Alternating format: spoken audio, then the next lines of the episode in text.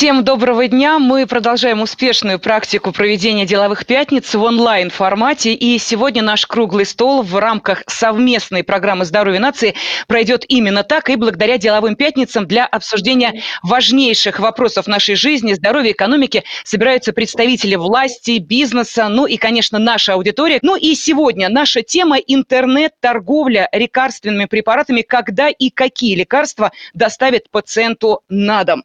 В дискуссии дискуссии сегодня принимает участие генеральный директор Санфарма Россия Артур Валиев, первый вице-президент Ассоциации компаний интернет-торговли АКИТ Артем Соколов, также исполнительный директор Ассоциации независимых аптек, кандидат фармацевтических наук Виктория Преснякова, директор по развитию АО НПК «Катрен» а, Анатолий Тенцер. Я буду просто помогать основному модератору нашего сегодняшнего мероприятия, генеральному директору Ассоциации российских фармацевтических производителей Виктору Дмитриеву. Но сегодня рисков самолечения, закупая по серому рынку непонятные лекарственные препараты, они гораздо выше. И так как люди самоизолированы, риски гибели и нанесения ущерба их здоровью еще выше. Вот во имя этих людей надо понять, что мы должны сделать. Или все-таки еще отложить, или все-таки запустить. Тем более эта ситуация показала, что у нас отсутствует фактически, это мое личное убеждение, государственная система лекарственной безопасности. Есть элементы, но она не запущена. Это ведь вопрос не одного закона. У нас нет закона о биологической безопасности. Мы его дошли до первого чтения и встали, потому что он напоминает какую-то теоретическую научную книгу, а не закон. И таких вопросов много. Поэтому я очень извиняюсь, что я так широко все взял, но, на мой взгляд, риски в законе теоретически они видны, но практически, когда заработает дистанционная торговля, мне непонятно. У нас сегодня все в руках правительства. В части безрецептурных я понимаю, что все заработает, но если глядеть правде в глаза, я думаю, что рецептурные препараты заработают в 2023-2024 году. Это мое мнение, не согласованное с партией но оно Александр Петрович, на у нас э, убеждении. есть уже вопросы от нашей э, интернет-аудитории. Итак, нас спрашивают, какая гарантия, что люди не получат фальсификат, э, при дистанционной э, доставке лекарств и э, не очень понимают, в чем отличие дистанционной доставки лекарств от интернет-продажи. Вот можете простым языком народу объяснить, в чем разница? Вот Пожалуйста, э, компания Озон, это и поставка из компании Озон, это интернет-торговля, потому что компания Озон физически не существует. Вопрос с договором, который должна заключить аптека в данном случае э, с, соответственно, потребителем, с покупателем, э, и на основании этого договора, каким образом она будет доставлять. Третий вопрос, он, тут мне сложно ранжировать, что первое, что второе, что третье. Естественно, остается вопрос курьерам. Кто эти курьеры, Э, насколько они соблюдают санитарные требования и нормы, есть ли у них санитарные книжки. Я передаю слово генеральному директору Ассоциации российских фармацевтических производителей Виктору Дмитриеву и надеюсь, что у нас связь с нашими спикерами тоже установлена. Виктор Александрович, пожалуйста. Ну, я хотел бы, если можно, еще один вопрос задать, как бы в развитии того, о чем я уже Александр Петровича спрашивал. Я знаю, что вы как раз один из тех, кто обратился в Минпромторг по поводу ситуации с ценообразованием. Я знаю, так сказать, что многие препараты, которые от вашей компании, становятся нерентабельными при сохранении нынешней системы. Э, возвращаясь к тому, о чем я уже Александр Петровича спрашивал. Э, вы поддерживаете дистанционную торговлю, но здесь появляется риск, что финальная цена может вырасти за счет зарплаты курьера. Вот об этом вы как-то думали?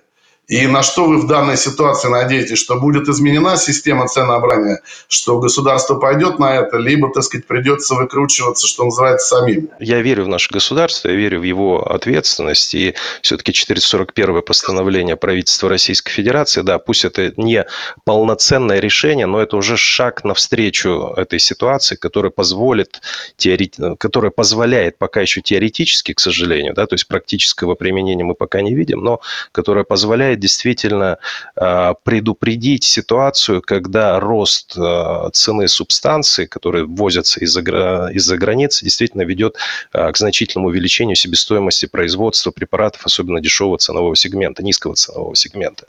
Вот, поэтому, да, это, это должно произойти. Я думаю, что все-таки решение будет тому найдено. Мы готовы на, закрыть тему доставки квалифицированными специалистами. Мы решили попробовать сначала с этого шага.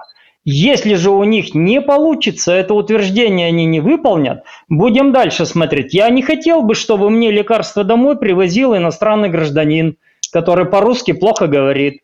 Более того, доставка лекарств требует действительно некоторая категория, они термолобильны. Э, и э, абсолютно разные условия доставки. В Свердловской области, где я сейчас нахожусь, 30% населения э, еще не имеет интернета. У нас тысячи километров на север все идет. Моя задача, например, как депутата от Свердловской области, самая сложная – это обеспечить лекарственными препаратами удаленные и труднодоступные населенные пункты, чтобы они могли доставку делать, например, заказывать по телефону, а им доставку делала Почта России, которых я очень прошу включиться в эту работу. У нас для этого мы решаем впервые на территории России вопрос о передвижных фармацевтических пунктах. У нас должны аптечные пункты быть передвижными. У нас до сих пор их не было. Следующий момент, говоря об идеальной системе, конечно, мы делаем самый первый э, простой шаг, ограничить очень-очень-очень многое. И э, я согласен с Артемом, что, конечно, если бы мы были разве, имели бы развитую логистику, то можно было бы уйти от региона в регион. Но мне, например, я согласен с ним вот в чем. А, с какого перепугу надо иметь 10 аптек? Мы почему аптеки, которые нормально работают, много работают, которых может не быть в другом регионе, может быть одна аптека, например, а, государственные сети, а, а мы их ограничиваем в торговле. Кто высчитал цифру 10? Кто из экспертов подписался под этой цифре? Что Александр Петрович, а давайте 10... мы сейчас вот именно этот вопрос с вашего разрешения, я сейчас обращаюсь к э, Виктору Дмитрию. Виктор Александрович, позвольте мне задать этот вопрос, я сейчас обращаюсь к модератору дискуссии, да, да, задать правильно. этот вопрос исполнительному директору Ассоциации независимых аптек, кандидату фармацевтических наук Виктории Пресняковой, потому что я думаю, что э, Виктория Валентиновна готова сейчас присоединиться к этой теме. Речь уже идет о конкретике. Сколько должно быть аптек в сети для того, чтобы ей разрешили заниматься дистанционной свободной продажи лекарств. Артем Вячеславович сказал, упомянул о том, а, проводя параллели, что есть же агрегаторы такси, и вот вы их вызываете, и вот к вам приезжают, и все замечательно. Вы знаете, как работают агрегаторы такси, не к ночи будет помянуто. Вот я бы не хотела, чтобы та же самая история сложилась в доставке, дистанционной доставке лекарств. Что скажете вы? Пожалуйста, Виктория Валентиновна. Как раз этот вопрос я хотела прежде всего поднять, и я видела, что этот вопрос задают нам те наши слушатели. Почему 10 аптек?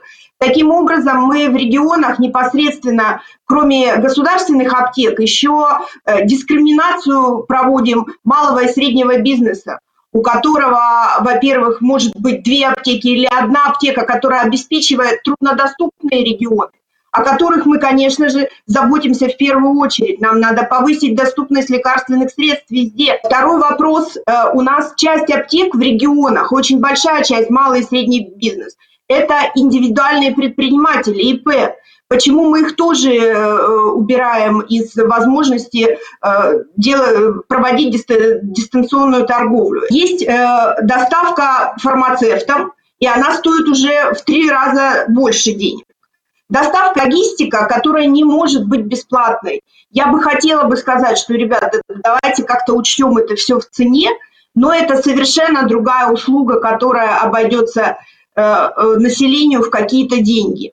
А вот заказать товар и определить ближайшую аптеку, в которой можно забрать этот товар, но для этого э, мы должны как-то обеспечить то, чтобы такую торговлю могли дистанционную проводить не только те, кто имеют 10 аптек. Тут я еще раз говорю, что согласна с Александром Петровичем. Я предполагаю, что цена в аптеках на маски будет порядка 30-35 рублей может быть, до 40 доходить, да.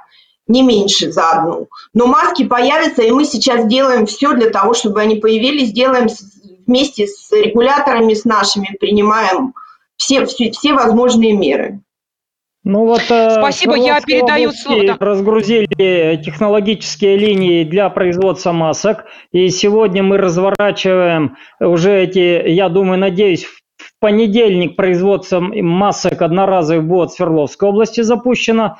Сегодня в Ческу ехала такая же линия. В Челябинске локально тоже будет развернуто производство. Проблема даже не в самих технологических линиях оказалась, я загрузился в эту тему, а в том сырье, которое сегодня Россия производит, вот эти все материалы нетканые, и самолетами МЧС Ил-76 вывозят в Китай. Потому, а потом нам продает по 26 рублей вместе с, с определенной компанией. Меня это удивляет, честно говоря, политика правительства, предоставив преференции одной частной, пусть даже большой э, компании по продаже масок и лоббирование, прямое лоббирование Минпромторга в адрес частной компании. Мы написали запрос в силовые структуры и ФАС, а почему это так происходит? А, это не подстегивает ли цену на маски, а маски должны стоить э, рублей 15, на наш взгляд. Мы считали себестоимость, экономисты смотрели. Э, конечно, цена 2 рубля не вернется, но и 30-40 рублей – это цена не для России. И в режиме масочном производство масок увеличили значительно. Задача курьера – передать препарат. Э, в нашем с вами случае, передают его бесконтактно. Сейчас э, существуют внутриотраслевые правила по работе курьерской доставки. Кроме того, есть требования Роспотребнадзора, которые выполняются по наличию средств индивидуальной защиты, в которые одет курьер, это перчатки, маска. Передача заказа осуществляется без контакта. Курьер э, отходит э, на там, расстояние в 2 метра или 3 метра, насколько это позволяет сделать там, пространство, в котором он находится, э, от э, заказа. Э, человек выходит, забирает это, дальше закрывает дверь, после этого курьер возвращается к своей э, сумке и уезжает.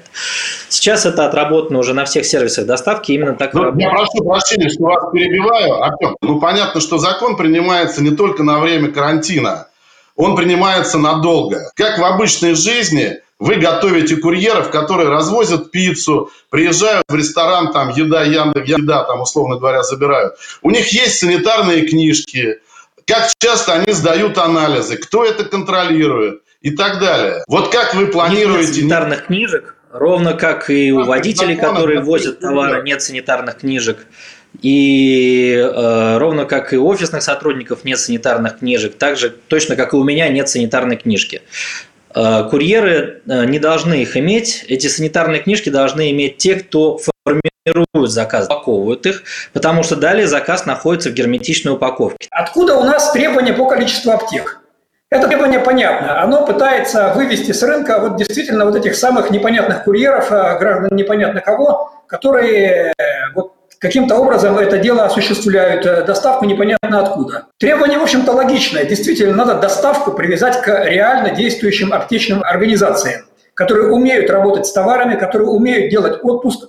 Можно дискутировать, должен ли непосредственно доставцев или нет, но то, что товар должен пройти через аптечное именно учреждение, причем не обладающее неформальной лицензией где-то на промзоне, куда никто никогда не ходит, и открытый только для того, чтобы формально поставить галочку, а реально работающие с населением, с лекарствами, это надо предусмотреть. По поводу приема заказов, там все еще веселее. В текущей вот редакции этого закона, в общем, совершенно опущены действительно сервисы, через которые у нас действительно сейчас 80-90% интернет-заказов-то и идут. То есть такие как Асна, Аптека.ру, Здравсити, в общем-то, которые в текущей модели без всякой дистанционной торговли просто позволяют найти товар в аптеках или заказать товар в аптеку, а аптека уже продаст. Мы вроде как вот аптека.ру много лет э, доказывали и вроде всем доказали, что мы не дистанционная торговля. Сейчас пойдем по очередному кругу, опять доказывая в случае вот э, подобного законодательства, что мы не дистанционная торговля, что продает товар аптека, и она даже никуда и доставлять не будет, но опять будут задавать глупые вопросы.